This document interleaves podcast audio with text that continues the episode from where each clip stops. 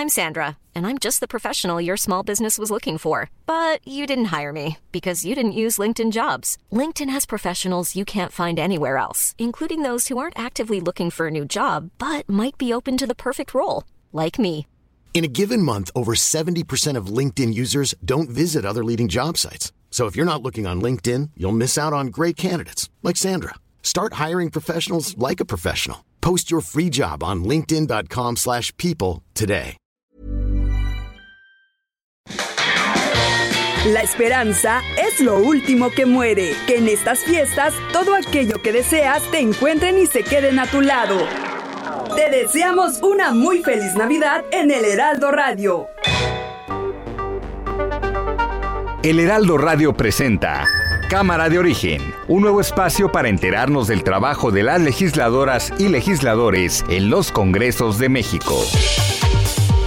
En Cámara de Origen tiene la palabra Carlos Zúñiga Pérez.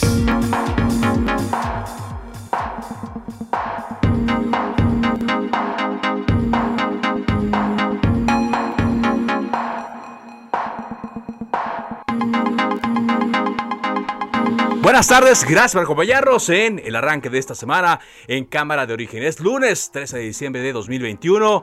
En la siguiente hora actualizaremos la información y también tendremos eh, noticias de último minuto en torno a la misa de Vicente Fernández, ya la despedida, pero también lo que pasó en el Congreso con la comparecencia o invitación o reunión de trabajo de Hugo López Gatel. Todo esto en unos minutos.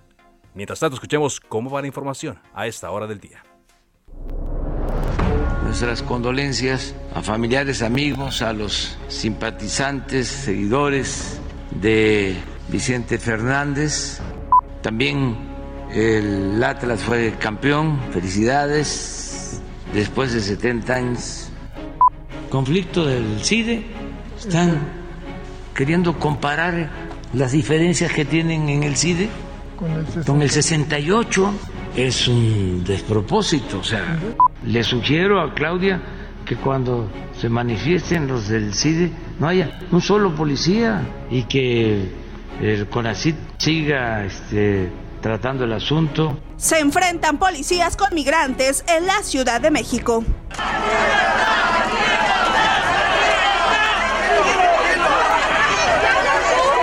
Claudia Sheinbaum. Que nunca hubo alguna intención de evitar que entrara la caravana, ni mucho menos, sino más bien que se hiciera en orden y que si iban a la basílica, pues tuvieran todas las condiciones necesarias y no tuvieran que caminar por la calzada Ignacio Zaragoza, que es muy peligrosa. Marco Cortés, presidente nacional del PAN. Tres años después, finalmente se pudo tener un primer acercamiento, una primera reunión Luis Espinosa Cházaro, coordinador de los diputados del PRD. Se suspendió la reunión de trabajo con el doctor López Gatel, no pude acabar, la intervención inicial era mía y se dio ahí una serie de desacuerdos por las críticas que se hacen al manejo de la pandemia. Ya arrancamos, intensa, intensa esta semana. Vamos a más información. Por tercera ocasión, los estudiantes del CIDE, del Centro de Investigación y Docencia Económicas, se quedaron esperando a la directora del CONACID, María Elena Álvarez Bulla, en un diálogo que había sido convocado para hoy al mediodía en el Instituto Mora, pero que al final se pospuso. Siete hombres fueron ejecutados eh, en la población de San Lucas, municipio de Amanalco, en el Estado de México. Los eh, ahora fallecidos viajaban en un auto y en una moto. Aquí en la capital, una persona murió hoy al mediodía, ejecutada en pleno centro. El homicidio ocurrió saliendo del túnel de incorporación de San Antonio Abad a 20 de noviembre, ya yendo hacia el Zócalo, en la zona de Tlaxcoaque. La fiscalía investiga este crimen. Un incendio consumió una fábrica de plástico en la zona industrial de Santa Catarina, Nuevo León. Decenas de familias tuvieron que ser desalojadas porque se quemó además madera, llantas, bueno, mucho material flamable y la contaminación, ya sabes, se disparó y el coordinador del Movimiento Ciudadano en San Lázaro, Jorge Álvarez Maynés, acusó que su fracción fue excluida de la comisión permanente, hecho al cual calificó como una nueva traición de la oposición. Bueno, ya le decía, eh, hoy eh, fue citado a una reunión de trabajo, que no comparecencia, una reunión de trabajo, el subsecretario de Salud, Hugo López Gatel. Iban eh, avanzando en preguntas, respuestas, algunas cosas que mencionaba. Sin embargo, tras un desencuentro con el coordinador del PRD y con diputados de esta fracción, el señor Hugo López Gatel se retiró. Una de las cosas que, según eh, revisando el Twitter de eh, Jorge Álvarez Maínez, el coordinador de Movimiento Ciudadano, que también estaba en la Junta, es que acusaba a una diputada de estar videograbando esta comparecencia. Y justamente está con nosotros la vicecoordinadora del PRD en San Lázaro, Elizabeth Pérez. Gracias por acompañarnos. ¿Cómo está, diputada? Bien, Carlos, buena tarde. Buena tarde a ti y a todo tu auditorio.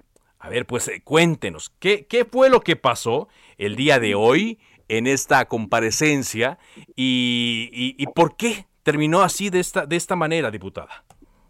Pues mira, lo cierto es que eh, la Junta de Coordinación Política, en un afán de avanzar en lo que tiene que ver políticamente con el trasfondo de salud, en lo particular con el tema de la pandemia, eh, habíamos acordado convocar al subsecretario Hugo López Gatel eh, en reunión con la Junta de Coordinación Política para poder tratar algunos puntos eh, que tienen que ver con este tema de la pandemia.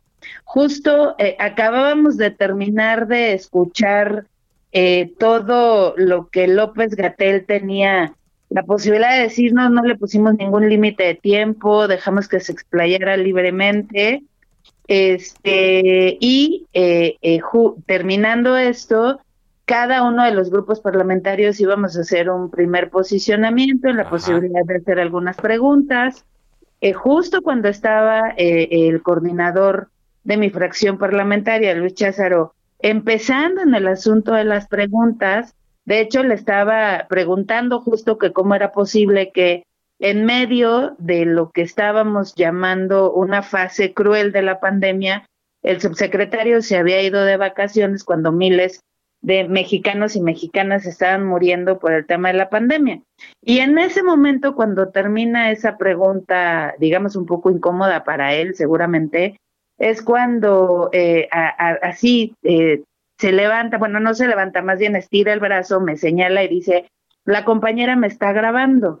Eh, de entrada, lo que se hizo fue decirle, a ver, de entrada no somos compañeros, pues tú eres un funcionario público, yo soy una diputada federal, y es falso total y absolutamente lo que estás planteando, porque yo lo que estaba haciendo era leyendo justo eh, todas las recomendaciones que hace la Organización Mundial de la Salud al respecto de utilizar mascarilla o cubrebocas, ¿no?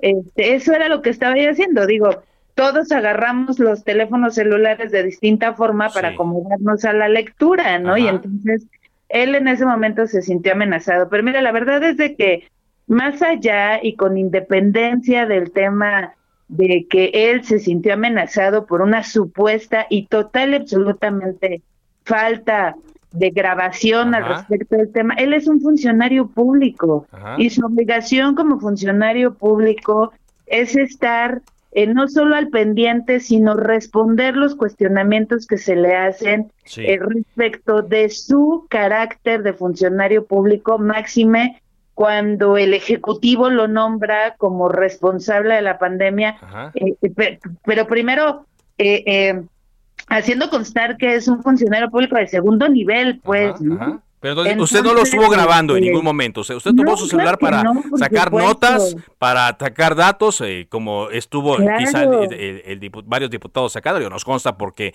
el diputado Jorge Álvarez Maynés de Movimiento Ciudadano pues estuvo tuiteando parte de lo que ocurría ahí en la sesión, pero usted en ningún momento dice lo grabó. Fue un pretexto, como usted lo menciona en su cuenta de Twitter. Puro pretexto, puro pretexto para no querer contestar lo que en realidad a la ciudadanía le interesa a lo que la ciudadanía tiene la necesidad de preguntarle, porque además las preguntas incluso se le dijeron, a ver, nosotros, nosotras no vamos a preguntar absolutamente nada que tenga que ver con un tema político, nos vamos a preguntar lo que hemos escuchado en la calle de la ciudadanía que se nos acerca, son estas preguntas. Se nos acusa de que se le injurió, de que se le violentó, pues no, no se le puede violentar cuando es su responsabilidad decir la verdad y contestar a lo que se le pregunte por parte de eh, eh, quienes representamos a la ciudadanía y más aún con el voto que representamos a la ciudadanía que somos las y los legisladores, ¿no? Pues mira, fue solo el pretexto para querer salirse corriendo de la sesión de Junta de Coordinación Política y, no tomar así no solo nota, sino respuesta de lo que en realidad tendría que haberle contestado a la ciudadanía. Eh, eh, no quiso declarar absolutamente nada, pero eh, mira, a mí me sorprende, el, el subsecretario está muy acostumbrado a utilizar medios de comunicación, a pararse en medio de las cámaras, ¿no? Lo estoy viendo en exposición continua durante todo un gran proceso de pandemia y ahora no quería contestar unas preguntas que le estábamos haciendo y utiliza pretextos tan banales, tan vagos y tan faltos de verdad este, para salirse de la Junta de Coordinación Política. Ahora, eh, diputada, lo que yo leía en el tuit de Jorge Álvarez es que antes de que se decidiera suspender la reunión de trabajo de forma definitiva, pasó como media hora, es decir, durante todo este tiempo estuvieron deliberando, platicando, o ¿qué pasó con él? Mira, durante todo ese tiempo él se quedó callado y quien salió en su defensa fue el diputado vicecoordinador del PT, eh, eh, Noroña, el diputado vicecoordinador de Morena, eh, Leonel, también salieron a su defensa. Incluso en algún momento fueron muy agresivos, sobre todo el diputado Leonel Godoy.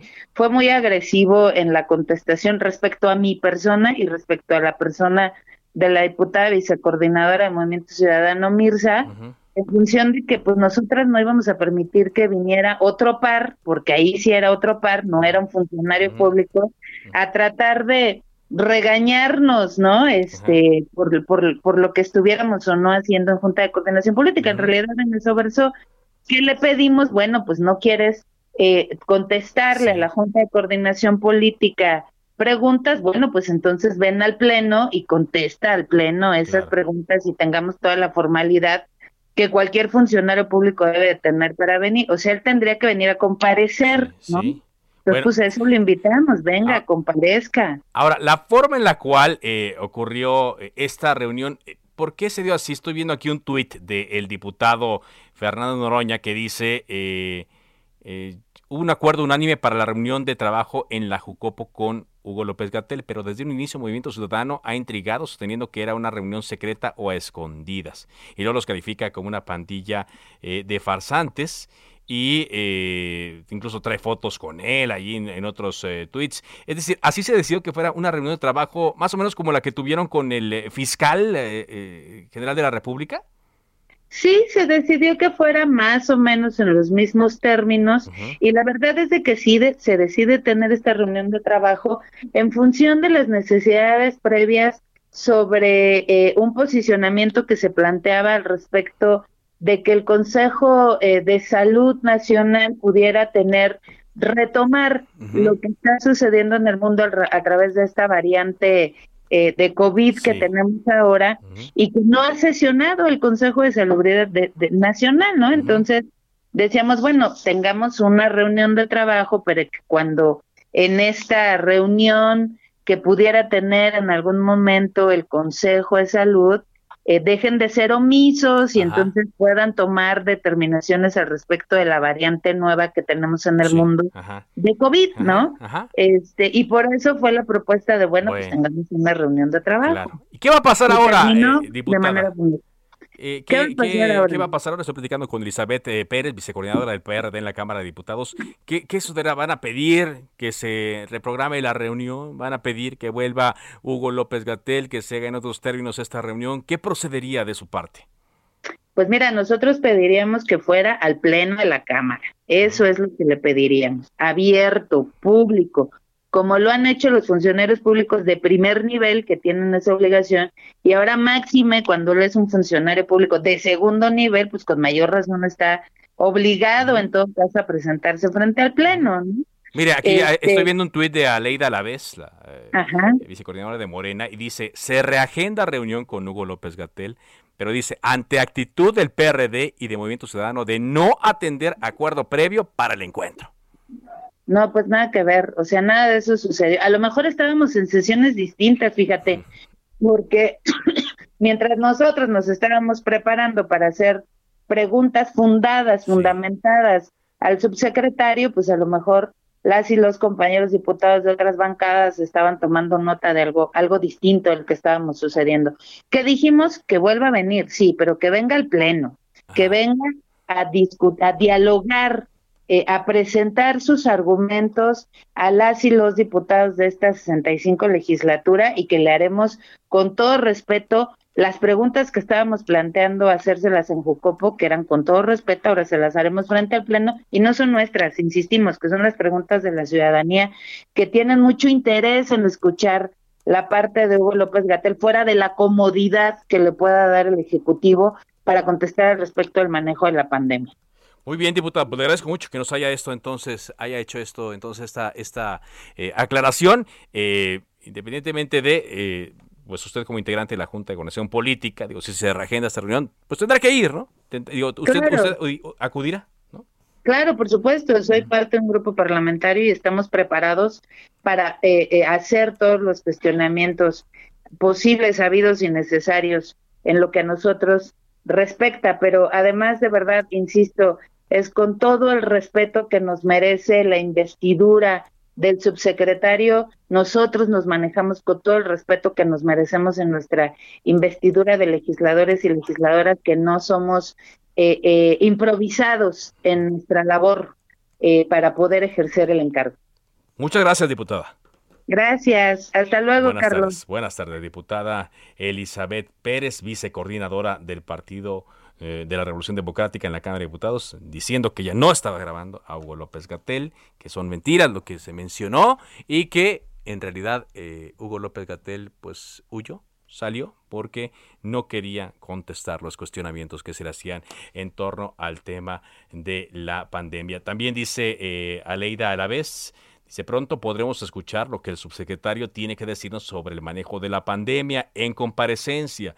Nosotros continuamos privilegiando la transparencia y el diálogo. Y acompaña esta imagen con eh, una fotografía, acompaña este tweet más bien con una fotografía de Hugo López Gatel en esta mesa redonda en la que sesiona la Junta de Conexión Política y se ve también a eh, ella misma, Aleida Lavés, junto a el diputado Ignacio Mier, Nacho Mier, el coordinador de los eh, legisladores de Morena. Entonces, bueno, pues así, así se da la, comparecencia, bueno, reunión de trabajo, que no comparecencia, reunión de trabajo con la Junta de Coordinación Política y Hugo López, Hugo López Gatel se va sin terminar esta reunión. También, bueno, eh, Fernández Noroña hace una serie de eh, señalamientos en torno al comportamiento de los diputados del partido Movimiento Ciudadano. Y a ratito vamos a platicar justamente con uno de los eh, diputados, eh, el señor Álvarez Maínez, quien estuvo en esta reunión y que fue por quien conocimos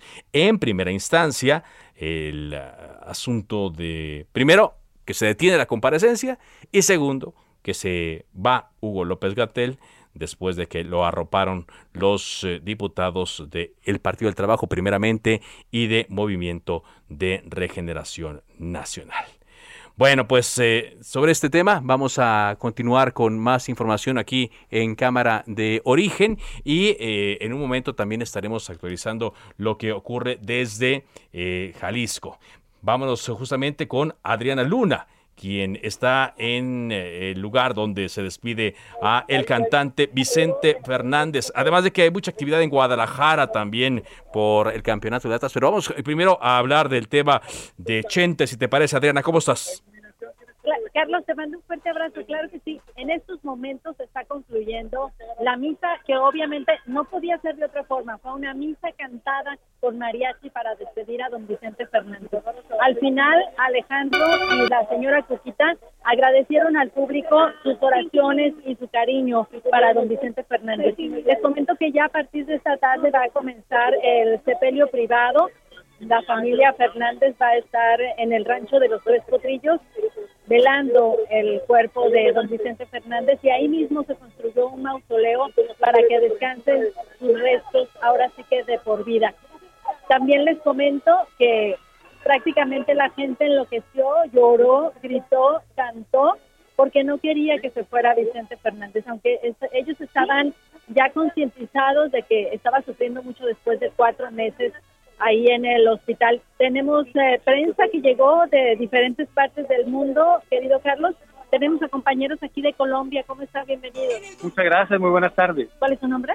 Juan Eduardo Jaramillo, estoy con Joana Maya, es, eh, somos de Noticias RCN en Bogotá, Colombia. ¿Qué le pareció la despedida del grande de la música mexicana? Hacía mucho rato yo no veía una misa tan sobrecogedora como esa que acabamos de ver, de una elegancia, de un, eh, una mezcla de, de, sentimientos, una misa hermosísima, hermosísima. A nosotros nos, nos honra mucho haber estado acá. Muchísimas gracias y bienvenidos, bienvenidos. Obviamente se quedaron fascinados porque no habían escuchado una misa cantada con mariachi, Carlos. Uh -huh. Entonces, prácticamente todo el público está feliz, está triste por un lado, pero feliz porque tuvieron la oportunidad de despedir, ahora sí que de cuerpo presente, a don Vicente Así es, y paralelamente también está llevándose a cabo algo totalmente distinto, ¿no? Que es un festejo en la zona centro de Guadalajara, la capital, por el triunfo del Atlas ayer y por haber obtenido después de 70 años un campeonato de fútbol, ¿no? Sí, Contrastes pues, hoy en Jalisco. Sí, Guadalajara desde ayer tiene sentimientos encontrados con la pérdida de Vicente Fernández. Tú podrás escuchar que la gente le grita, ¡Viva Vicente! ¿no? Pero por otro lado comienzan ya eh, en estos momentos los festejos en el centro de la ciudad, todo un camión con los jugadores de los rojinegros del Atlas va a estar recorriendo distintos puntos de la ciudad. Comienza con el Parque Rojo, que está ubicada en la Avenida Vallarta y Federalismo, y se van a dirigir a la glorieta donde los rojinegros siempre festejan los triunfos, que es la glorieta de los niños héroes. Se ha implementado y se ha eh, desplegado todo un operativo de seguridad para que todos los rojinegros del Atlas, que hasta el momento hay saldo blanco, sigan festejando, ahora sí, embriagados, embriagados de felicidad después de 70 años, Carlos, de no haber tenido el campeonato. Así es, un día de contrastes en Jalisco, días desde ayer mismo. Gracias eh, por este reporte, Adriana, y cualquier cosa seguimos al aire. Te mando un fuerte abrazo a ti y al auditorio, Carlos. Buenas tardes. Buenas tardes, Adriana Luna, corresponsal de Heraldo Media Group en Jalisco. Vámonos ahora contigo, Daniela García, a Nuevo León. ¿Qué nos tienes? ¿Qué tal, Carlos? Muy buenas tardes. Pues hoy eh, a mediodía se reportó el incendio de una bodega de una empresa de plásticos en el municipio de Santa Catarina, Nuevo León. Esto provocó la movilización de todos los cuerpos de auxilio de dicho municipio y otros del estado. Según el reporte, fue alrededor de las 11 de la mañana cuando inició este incendio en la bodega ubicada en privada Santa Elena en el Parque Industrial Diamante, por lo que bomberos de Nuevo León, Protección Civil del estado y Protección Civil de Santa Catarina, los, los jaguares, se dirigieron al lugar para Está atender muy... las llamadas de. En, total se evacuaron 17 trabajadores de la empresa Tampa, que fue la que eh, estuvo eh, pues con este incendio, 100 eh, trabajadores más de Magresa, 25 de Criotec y también se, pues se evacuaron a 35 familias de la colonia privada San Pedro, esto por estar en los domicilios cercanos al incendio. Carlos, también para informar que de acuerdo a la información de protección civil, en la empresa pues manejan plásticos, madera y cartón eh, refiriendo que había riesgos en cilindros que se encontraban en la parte trasera de la empresa, pero hasta el momento pues no se ha reportado personas lesionadas, tampoco hay personas que hayan perdido la vida por este eh, incendio. Los cuerpos de auxilio pues comentan que ya tienen bajo control este pues este incendio que ocurrió en el municipio de Santa Catarina. También hay que señalarlo, eh, se han hecho recomendaciones a las colonias aledañas, eh, todo el, prácticamente todo el municipio de Santa Catarina para el cierre de ventanas, ya que está cayendo eh, ceniza en esta zona, pues derivado de este fuerte incendio que duró varias horas. Trabajaron más de 50 elementos de diferentes corporaciones, corporaciones y se han realizado sobrevuelos para evaluar la situación. Se implementó también el sistema de comando de incidentes para el uso y distribución de recursos de atención a la emergencia, pero como te comentaba, pues todo parece indicar que no hubo afectaciones importantes, al menos en cuanto a personas o pérdida de vidas humanas. Muy bien, gracias Daniela por ese reporte.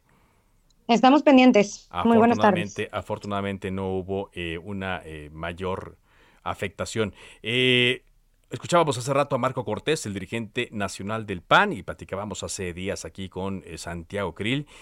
Pero hoy finalmente, después de tres años sin acercamientos, eh, Gobernación y el Partido Acción Nacional iniciaron un diálogo. Ahí estuvo Santi, eh, Adán Augusto López y la dirigencia Albia Azul determinaron instalar mesas de trabajo a partir del día 10 de enero para revisar temas como seguridad, salud, energía, economía, democracia y medio ambiente y también se va a convocar a la dirigencia de otros partidos.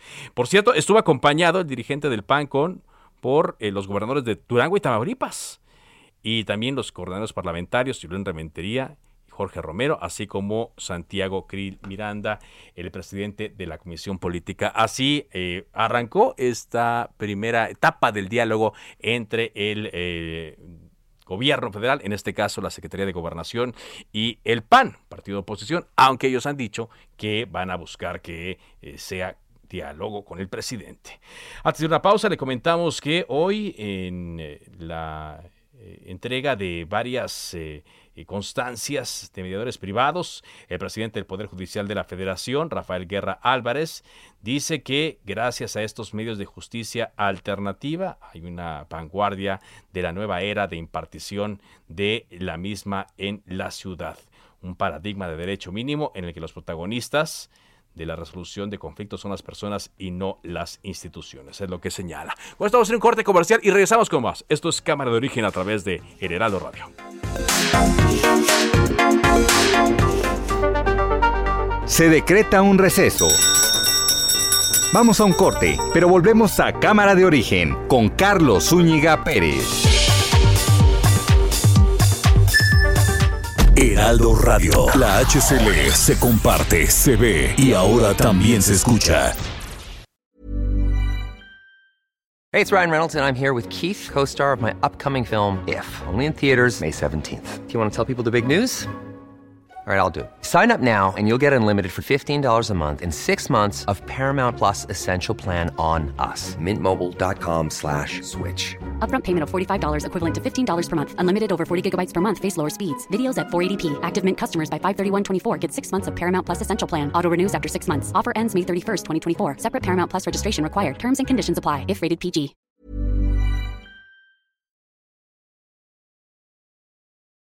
Heraldo Radio. La HCL se comparte, se ve y ahora también se escucha. Se reanuda la sesión. Volvemos a Cámara de Origen con Carlos Zúñiga Pérez.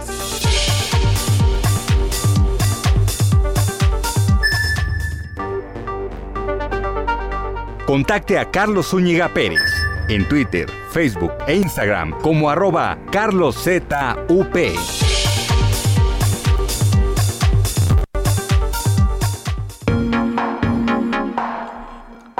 Avanzamos en Cámara de Origen cuando son las 4 de la tarde con 30 minutos tiempo del centro de México, como le hemos venido comentando desde que arrancó el programa, la reunión de trabajo con Hugo López Gatel en la Junta de Coordinación Política de la Cámara de Diputados, pues tuvo que suspenderse, ya que él pues se retiró, se sintió incómodo por lo que ahí sucedía y uno de los legisladores que estuvo eh, contando desde hace rato lo que ocurrió dentro de esta reunión es Jorge Álvarez Maínez, coordinador del Partido Movimiento Ciudadano en esta Cámara de Diputados. ¿Qué tal, diputado? ¿Cómo le va? Carlos, buenas tardes, gusto en platicar contigo. Muy amable. Primero que nada, eh, para explicarle al auditorio, ¿no? ¿Qué fue lo que sucedió? Estuvimos viendo su cuenta de Twitter, ahí estuvo puntualmente informando sobre lo que ocurría, sobre lo que decía Hugo eh, López Gatel, pero después de no sé cuántos minutos se tuvo que suspender esta reunión de trabajo, diputado. Así es, este Carlos. Pues mira, básicamente el señor expuso su monólogo el mismo que ha venido repitiendo, que es inconsistente, contradictorio, eh, insensible. Eh, después de que él terminó su exposición, eh, apenas iba a iniciar el posicionamiento de los grupos parlamentarios y cuando estaba exponiendo el, el coordinador del PRD, él lo interrumpió, lo atajó, le dijo que su compañera, así se refirió a ella, la vicecoordinadora, del PRD estaba grabándolo y pues bueno, eso desató una polémica que terminó porque Morena y sus aliados decidieron suspender la reunión, que nunca, nunca debió de ser privada, eh, estimado Carlos. Los temas que trata el Poder Legislativo son temas de interés público. Nosotros planteamos ayer, eh, la semana pasada formalmente que fueran temas públicos y nunca debió de ser privada. Nunca debió ser privada, aunque decíamos, ya eh, están haciendo costumbre esta modalidad, ¿no? Como ocurrió con la del fiscal general de la República. Pues es que la verdad es que hay muchas cosas que se están haciendo una mala costumbre en el país y particularmente en la Cámara de Diputados, donde la verdad deja mucho, mucho que desear el, comportamiento. Entonces, eh, lo que usted estaba tuiteando, eh, diputado, eh, a través de su cuenta arroba Álvarez Maínez, eran sus, sus réplicas al, al posicionamiento inicial de Hugo López Gatel apenas. Pues Sí, yo estaba dando cuenta de lo que él estaba diciendo y, estaba ahí compartiendo. Yo no creo ni me voy a prestar nunca, eh, Carlos, a darle la espalda a la gente, yo, eh, mucho menos cuando tú estás en tu carácter de servidor público teniendo una reunión y mucho menos cuando se trata un tema tan importante como la pandemia y la nueva variante eh, Omicron de COVID que tenemos ahora y que es un riesgo latente para la salud pública. Entonces, eh, pues yo no, no, no, no estoy dispuesto a ese tipo de reuniones. Eh, se los he expresado, no es una cosa que le sorprenda a los demás coordinadores y particularmente a los del régimen. Sí y prefiero, prefiero asumir el costo de estar, de ser incómodo para ellos, que darle la espalda a la sociedad. Pero ahora lo, lo, están eh, acusando porque hace unos momentos el, eh, el diputado de Morén, corrijo, del Partido del Trabajo, Fernández Noroña, decía que, eh, dice, desde un inicio Movimiento Ciudadano había intrigado sosteniendo que era una reunión secreta o a escondidas. Y aparte lo los califica como una pandilla de farsantes, dice. Pues eh, no, no hay ninguna intriga. Hay posicionamientos públicos y nosotros lo decimos de frente y, a la y a la opinión pública y lo hemos hecho público, ¿no? no este, y además quienes decidieron hacer la reunión privada fueron ellos, quienes reventaron la reunión fueron ellos.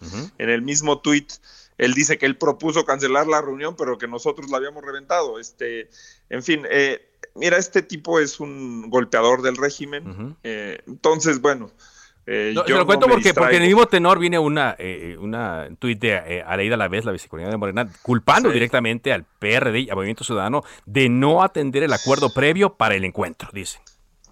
Pues es que uno no se puede hacer responsable de los acuerdos que no avala, o sea, y nosotros no estamos eh, de acuerdo que las sesiones sean, sean privadas no están de acuerdo en que sean privadas y de reagendarse y de darse otra vez esta reunión, eh, ustedes eh, actuarían de esta misma manera, es decir, haciendo público los eh, posicionamientos ya sea a través de las redes sociales o van a pugnar porque sea una comparecencia pública. Así se quedó, ese fue el acuerdo y ese fue el planteamiento que nosotros hicimos, que se dé una comparecencia pública. Pero pues le aseguro que van a plantear el, el diciembrazo. ¿Diciembrazo? ¿Qué sería el diciembrazo? Pues irse de vacaciones y que ya no haya comparecencia, se lo aseguro. Pues Muy bien. Eh, diputado, eh, estoy platicando con Jorge Álvarez el coordinador de Movimiento Ciudadano. Más temprano usted había hecho también una acusación por la forma en la cual su partido Movimiento Ciudadano eh, había quedado excluido de la comisión permanente. ¿Qué fue lo que pasó allí, diputado? Pues mire, este, mira, Juan, Carlos. que se le entregue, no es una pizza. Este, Perdón. No, al contrario, adelante, adelante. Sí. Este, no, hemos comido, bueno, no, me, sí, me imagino, por esa, estuvo largo. este, eh, y, y, ya, este, estamos en eso. Pero mire, no, eh, es parte de la misma cosa, Carlos. Ajá. Eh, la verdad es que a la hora de lo importante se comportan igual. Ajá. Y, pues sí, evidentemente la comisión permanente tiene la obligación de ser representativa, de ser plural. Y esa representatividad se daba si Morena y sus aliados tenían 10 espacios de los 19 que tiene la Comisión Permanente, la Cámara de Diputados en la Comisión Permanente, y al resto de las fuerzas políticas nos correspondían 9. A Movimiento Ciudadano sin duda le correspondería un espacio eh, en, en, la Comisión Permanente. ¿Qué hicieron? Pues pues quitarnos ese espacio, dárselo a Morena y a sus aliados, entonces ahora ellos van a tener 11 contra 8 cuando eso no es representativo conforme a la integración. ¿Y por qué lo llama usted una eh, traición de la oposición en San Lázaro? Pues porque ellos hicieron campaña diciendo que eran los acérrimos enemigos de Morena y del régimen y que de ninguna manera iban a, aceptar, pero lo que han hecho una y otra vez en la integración de las comisiones, en la ley orgánica de la Fuerza Armada de México, en los temas sustantivos, en la reforma del Poder Judicial, ha sido más bien colaborar con el régimen y el gobierno y darle la espalda a los ciudadanos. Eh, pues es una traición porque la pluralidad implica que se respete el espacio del movimiento ciudadano. Por eso es una traición. Un castigo, también dice usted, a, Movimiento Ciudadano. Sí, sí, eh, por supuesto que no les gusta la actitud crítica, la actitud de diferenciación que ha tenido Movimiento Ciudadano, pero bueno, este, como le explico, Carlos, yo me debo a la gente que cree en una tercera alternativa y yo no puedo actuar de, otra manera. Eh, pero es una cosa que ellos van a lamentar, porque además eh, jurídicamente está mal hecho el acuerdo y lo vamos a impugnar y vamos a, vamos a combatir este tema. Muy bien, pues muchas gracias, diputado. Lo dejamos para que ya coma finalmente después de esta jornada amplia. nosotros aquí vamos a avanzar también el programa, pero le agradecemos mucho el que nos haya aclarado bien lo que sucedió el día de hoy, tanto en la reunión en la Jucopo como en este tema de la Comisión Permanente. Muy amable. Siempre es un gusto este, compartir con la gente del Heraldo, que la verdad es un medio plural, que siempre da espacio a todas las voces y gracias por el espacio, Pablo. Carlos. Muchas gracias. Gracias a Jorge Álvarez Maynés, el eh, coordinador de los diputados de Movimiento Ciudadano después de lo que ocurrió el día de hoy. Bueno, nos informan de un accidente eh, aquí en la Ciudad de México, un fuerte accidente. Mario Miranda, ¿qué fue lo que pasó adelante? ¿Qué tal, Carlos? Buenas tardes. Pues para informarte que hace unos momentos dos ambulancias particulares chocaron aquí en las calles de Córdoba y Querétaro, esto en la colonia Roma Norte. De este accidente resultaron seis personas lesionadas, las cuales viajaban a bordo de estas unidades. Mencionarte que al lugar llegaron elementos de la Secretaría de Seguridad Ciudadana para realizar el acordonamiento del lugar, así como llegaron elementos del rico cuerpo de bomberos para realizar la remoción de escombros. En estos momentos ya se encuentran retirando con unas grúas las unidades dañadas. Carlos, mencionarte que al lugar acudió la directora de Protección Civil, Miran Ursúa, y nos comentó que al parecer el accidente se debió al exceso de velocidad de estas ambulancias particulares, las cuales comentaron que acudían a una emergencia, Carlos. A una emergencia y bueno, pues de esta forma se dio el accidente con lesionados, con lesionados esta tarde. Gracias, Mario. Así es, y mencionarte pues que es muy común que estén sucediendo estos accidentes y más se da con las ambulancias particulares, las ambulancias llamadas patito. Las patito, exactamente. Por lo tanto, ya se requiere ahí una eh, acción más eh, inmediata contra ellos, porque sí, yo recuerdo que también un día, que será el año pasado, también por la tarde, ocurrió un fuerte accidente en la zona centro, también protagonizado por estas ambulancias. Gracias, Mario. Seguimos pendientes, Carlos. Muy buenas tardes. Le decíamos eh, que finalmente el Partido Acción Nacional se sienta a una mesa de diálogo, en este caso con el secretario de Gobernación, Adán Augusto López, y ya eh, definen una agenda. Está con nosotros el diputado del Partido Acción Nacional en el Congreso del Estado de México, coordinador de los diputados, Enrique Vargas del Villar. ¿Qué tal, diputado? ¿Cómo, le va? Carlos, ¿cómo estás? Muy buenas tardes a ti y a todo tu auditorio. Muy bien, muchas gracias. ¿Qué destaca del arranque de este diálogo? Después de tres años tenemos diálogo con el gobierno federal, lo cual siempre en Acción Nacional apostamos por el diálogo, por los acuerdos, por el cómo sí, por el bien de México. Yo lo he dicho en lo personal muchas veces que estamos para apoyar al presidente de la República, porque si le va bien al presidente de la República, le va a ir bien al país. Pero también tenemos que decir lo que no está bien. México no va por una buena ruta en inflación, en empleos, y es por eso que eh, celebro que haya diálogo. Vamos a instalar siete mesas de trabajo a partir del 10 de enero, donde vamos a abordar todos los temas que se necesitan ir revisando con el gobierno federal para sacar adelante a nuestro México. Van variados, ¿no? En este, este, pues, eh, en esta agenda. Y lo que podríamos eh, destacar, eh, diputado, es que son temas en donde siempre ha habido diferencias. Seguridad, salud, energía, economía, democracia y medio ambiente. Al ser tan amplios los temas y al ser tan profundas las diferencias, ¿sí se puede obtener algo? ¿Sí, sí cree que pueda salir algo positivo de este diálogo? ¿Diálogo? Debemos, debemos por México tener resultados. Mira, por ejemplo, en el tema de seguridad Llevamos más de 103 mil muertos en homicidios dolosos. Si tú juntas los últimos dos sexenios, hay más muertos en esta administración. La seguridad es un tema de los tres órdenes de gobierno que tenemos que dejar a un lado los partidos políticos. Tenemos que ver por el bien de México, por la seguridad, porque es la exigencia número uno de la ciudadanía. En materia de salud sigue una pandemia donde debemos de trabajar en conjunto para poder sacar adelante a nuestro país de esta pandemia y en muchos de los temas, en, economía también, estamos viendo que eh, el crecimiento no va a llegar a lo esperado, a lo pronosticado y es también algo que debemos de trabajar todos en conjunto. Siempre tenemos que hacer un trabajo viendo por nuestro México. Ahora, el interlocutor designado para esto es Adán Augusto López, el secretario de Gobernación, pero eh, ustedes han dicho, insistirán también en que este diálogo sea directamente con el presidente López Obrador. Mira, primero vamos avanzando en las mesas, en dar eh, resultados. Nosotros no queremos una foto con el presidente.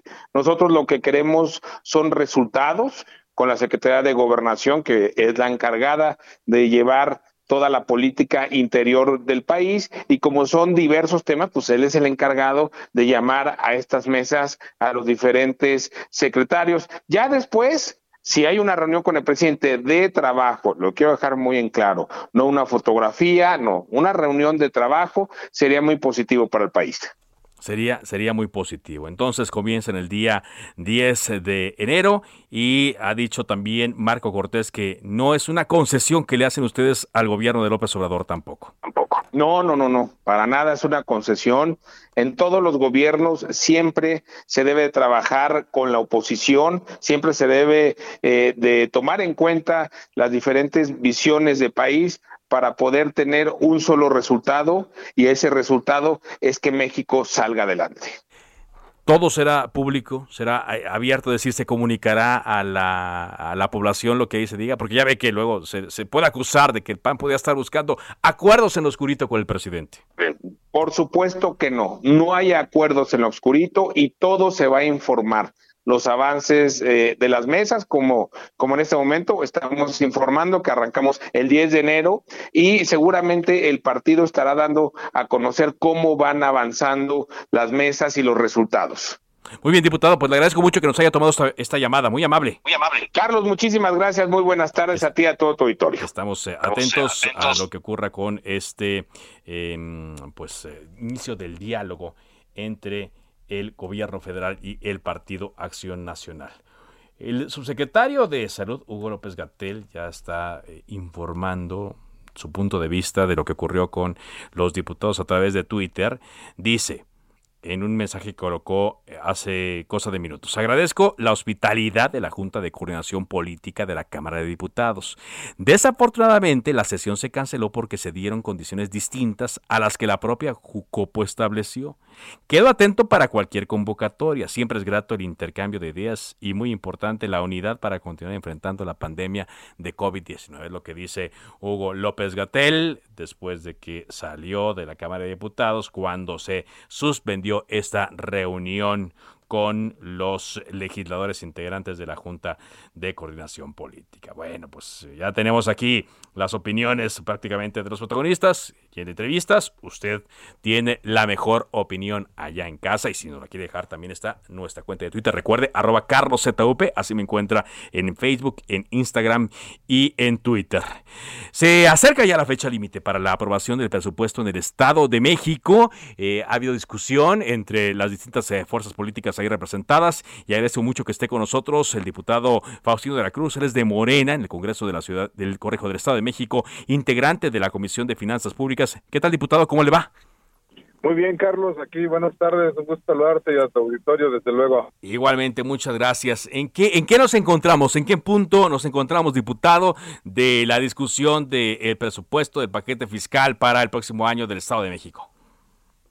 Pues estamos analizando el proyecto que presentó el Ejecutivo del Estado. Eh, nos preocupa como a la ciudadanía en sí misma el tema del plantear cuatro nuevos impuestos que no son acorde tan, tan solo con la exposición de motivos cuando se plantea la reactivación económica y de esta manera poder ayudar a, a la pequeña, a la micro y a la gran empresa, pues con estos nuevos impuestos que quieren considerarse para, por ejemplo, los profesionistas, los, temas celulares, pues no estamos de acuerdo y eso en cierta forma ha, ha empantanado porque el Ejecutivo no ha presentado ninguna otra alternativa de proyecto que le hemos planteado. Ajá. Aunado a ello también el tema de lo que tanto le gusta al gobierno de Del Mazo es solicitar deuda para el Estado y que no han ejercido de los endeudamientos anteriores con total transparencia, prontitud, eficiencia y eficacia. Y esto pues nos pone en una situación a los diputados en el esquema de que no estamos dispuestos a aprobar más, más endeudamiento. En mi caso yo no, aprobé ninguno de los anteriores. Bueno, al menos fuimos tres diputados que no lo aprobamos.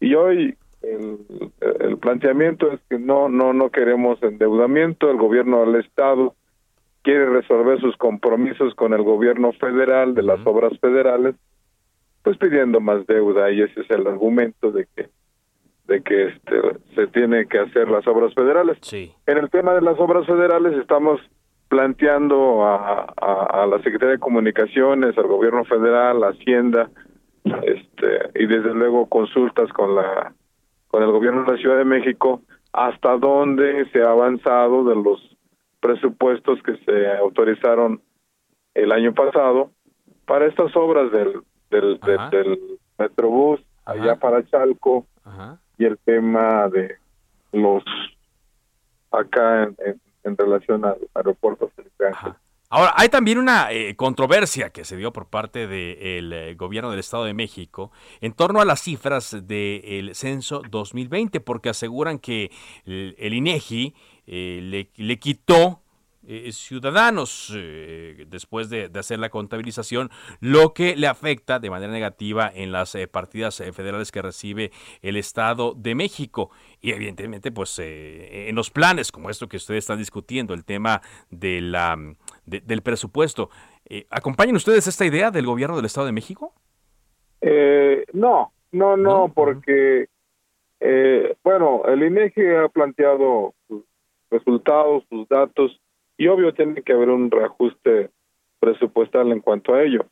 Aquí tiene que ver más con la con la eficiencia que el gobierno tenga en direccionar los presupuestos. Okay. No nos convence, como no nos tiene convencidos el hecho de que eh, está observado por más de 1.500 millones su programa emblema Tarjeta Rosa, que lo incrementa y que la sociedad sabe, los mexiquenses saben, que es un programa clientelar que beneficia solamente a una a una este a una estrategia y que va con miras al 2023. Okay.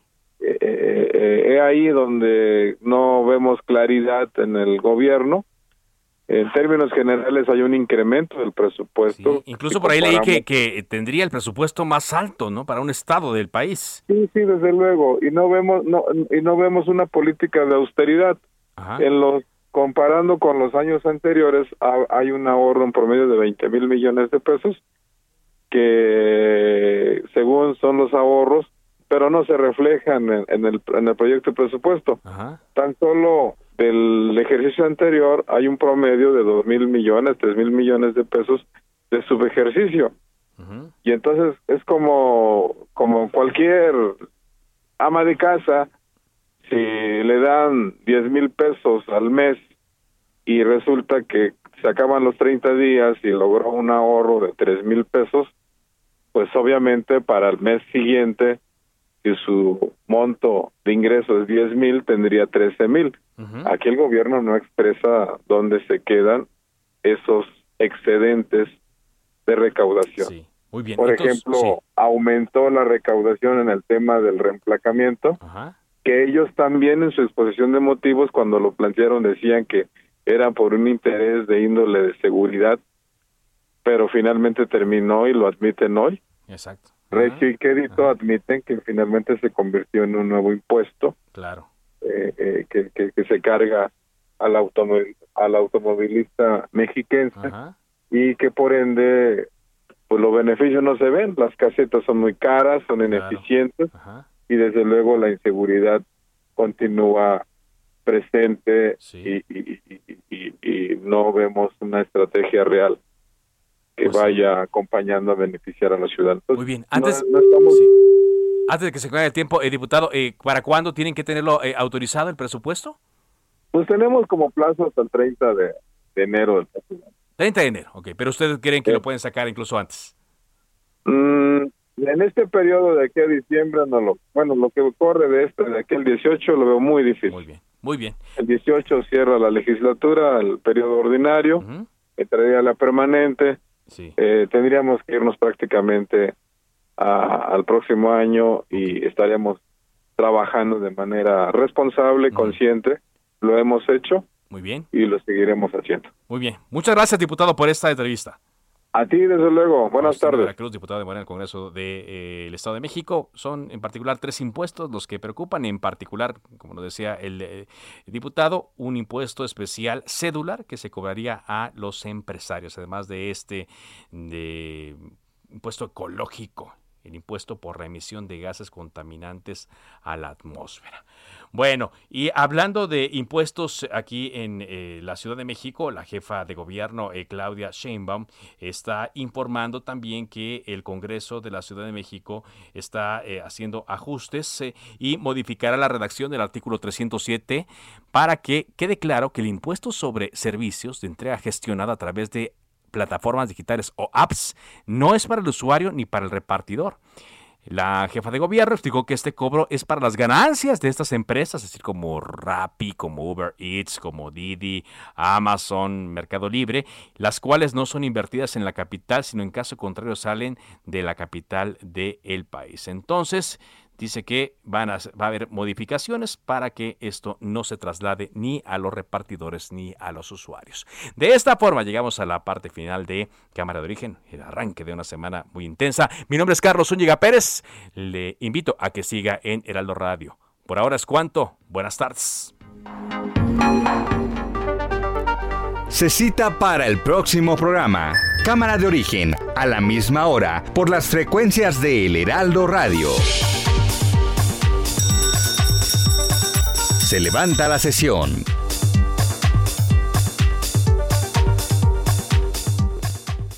Heraldo Radio 98.5 FM, una estación de Heraldo Media Group, transmitiendo desde Avenida Insurgente Sur 1271, Torre Carrachi, con 100.000 watts de potencia radiada.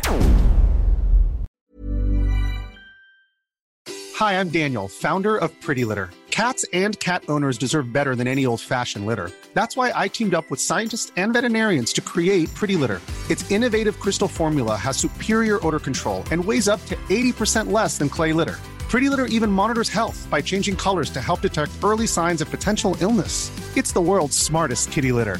Go to prettylitter.com and use code ACAST for 20% off your first order and a free cat toy. Terms and conditions apply. See site for details.